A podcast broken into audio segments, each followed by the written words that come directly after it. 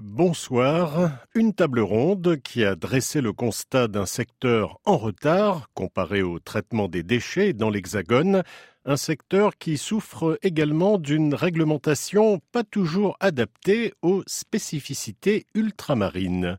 Reportage Serge Massot. C'est un constat accablant que dresse Laetitia Mallet, la représentante de la CCDOM, l'association des communes et collectivités ultramarines, à propos de la gestion des déchets dans les Outre-mer. C'est très difficile pour la population ultramarine de se dire allons trier, alors qu'en réalité, bah, à la fin, quand on a fini de trier, on prend tout, on met dans le même trou et on enfouit. André Léger de l'association Amorce, qui accompagne des collectivités locales vers la transition écologique, pointe des normes identiques à l'Hexagone et qui deviennent inadaptées dans les Outre-mer.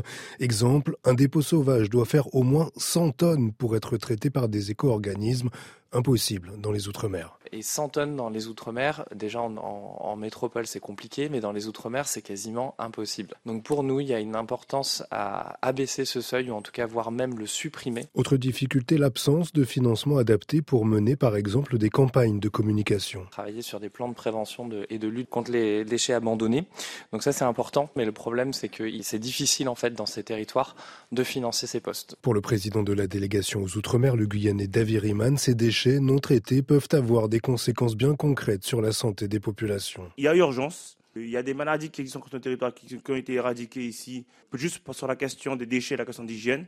Euh, on ne peut pas continuer comme ça. Une table ronde qui s'ajoute au rapport publié par le Sénat il y a deux ans sur le même sujet de la gestion des déchets en Outre-mer. Direction la Martinique avec un tout autre sujet, la protection des espèces marines menacées, au premier rang desquelles les tortues. Le parc naturel marin de la Martinique a lancé il y a un an, avec l'aide des clubs de plongée, un projet de recherche visant à l'instauration, autant que faire se peut, de zones de protection. Reportage Pierre-Yves Honoré. Le parc naturel marin veut identifier les zones de prédilection des tortues marines et d'autres espèces. Depuis un an, AquaSearch, un bureau d'études marins, se charge de cartographier ces zones. L'objectif, c'est de mettre en place des zones de protection. C'est Léon Tollet, chargé de mission à AquaSearch. À moyen terme, ce serait d'identifier les zones d'alimentation pour les tortues marines, mais également pour les raies et les requins. Ce sont des zones de protection que l'on cherche à trouver. L'objectif, c'est de se dire à ces endroits-là, il y a une attention particulière à avoir. Ce sera au parc naturel marin, qui est le porteur du projet, de décider si oui ou non cette zone devrait être protégée ou pas. Cette étude s'appuie sur les sorties en mer des 14 clubs de plongée de la côte Caraïbe. Sur les 5000 relevés issus des plongées, 600 observations de tortues imbriquées ont été enregistrées et 400 de tortues vertes c'est Léon Alors on a également eu 1% euh, de raies léopard et moins de 1% de euh, raies torpilles, de raies pastenag et très très très très peu, moins de 0,1% de euh, requins dormeurs. Ça nous permet de voir qu'on a des raies et des requins en Martinique, mais qu'ils sont peu présents et que notre environnement aurait besoin d'être amélioré pour de nouveau avoir ces espèces présentes sur nos sites de plongée. Ces premiers chiffres démontrent la nécessité d'installer des zones de protection afin d'attirer davantage d'espèces sur nos rivages. On termine toujours aux Antilles avec cette terre qui n'existe plus depuis très longtemps, mais qui a très probablement existé, baptisée granola, comme le célèbre mélange de graines et d'oléagineux. Il s'agit d'une île qui aurait relié les grandes et les petites Antilles avant de disparaître sous l'océan. Éric Lefebvre, la première Guadeloupe.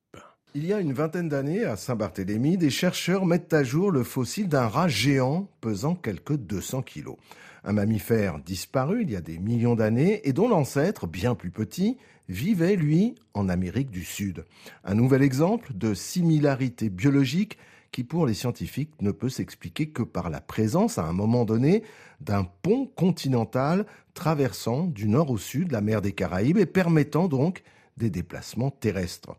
Les données géologiques recueillies sous l'eau, grâce à de nouvelles technologies, ont confirmé l'existence d'un tel pont. Sous la pression des mouvements des plaques tectoniques, la zone nord-antique est comprimée, c'est à un moment soulevé et retrouvé hors de l'eau, avant que, quelques millions d'années plus tard, d'autres mouvements ne provoquent son affaissement en certains points, sectionnant cette méga-île, baptisée Granola, en petites et grandes Antilles. Fin de cette édition. Bonne soirée.